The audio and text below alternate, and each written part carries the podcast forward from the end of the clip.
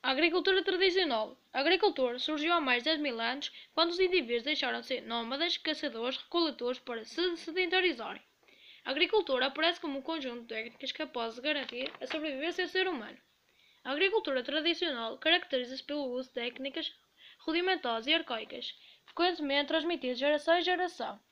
Apresenta as seguintes características: o índice de mecanização é muito baixo ou mesmo nulo. O trabalho é quase exclusivamente manual embora se recorra ao auxílio de animais.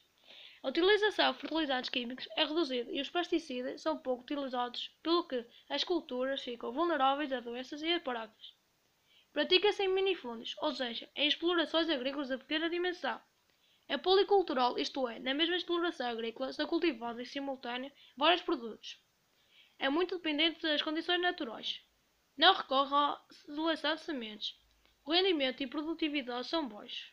Não há um estudo prévio do solo, pelo que vezes são ocupados por espécies para as quais não têm aptidão.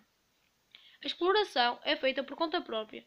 O sistema de produção é extensivo, pois o solo é ocupado de forma descontínua. Destina-se ao autoconsumo, daí também ser designada subsistência.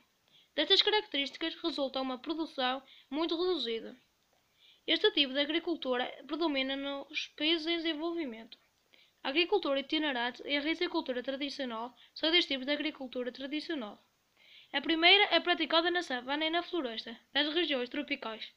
Para que a lua prática seja possível, são derrubadas e queimadas as árvores, abrindo o espaço disponível para o cultivo, e aproveitam-se as cinzas para fertilizar o solo. Passado algum tempo de produção, o solo que não é fertilizado de mais nenhuma forma acaba por se tornar menos produtivo, levando ao abandono dessa exploração agrícola repetindo o processo num local mais ou menos afastado. A rizicultura tradicional, que consiste na produção de arroz, predomina no sul e sudeste asiático, onde o clima é quente e muito chuvoso, mas com uma estação seca, o que permite o amadurecimento deste cereal. Este tipo de agricultura é muito intensiva e procura obter o máximo rendimento do solo, pois nesta região do mundo existe uma população imensa.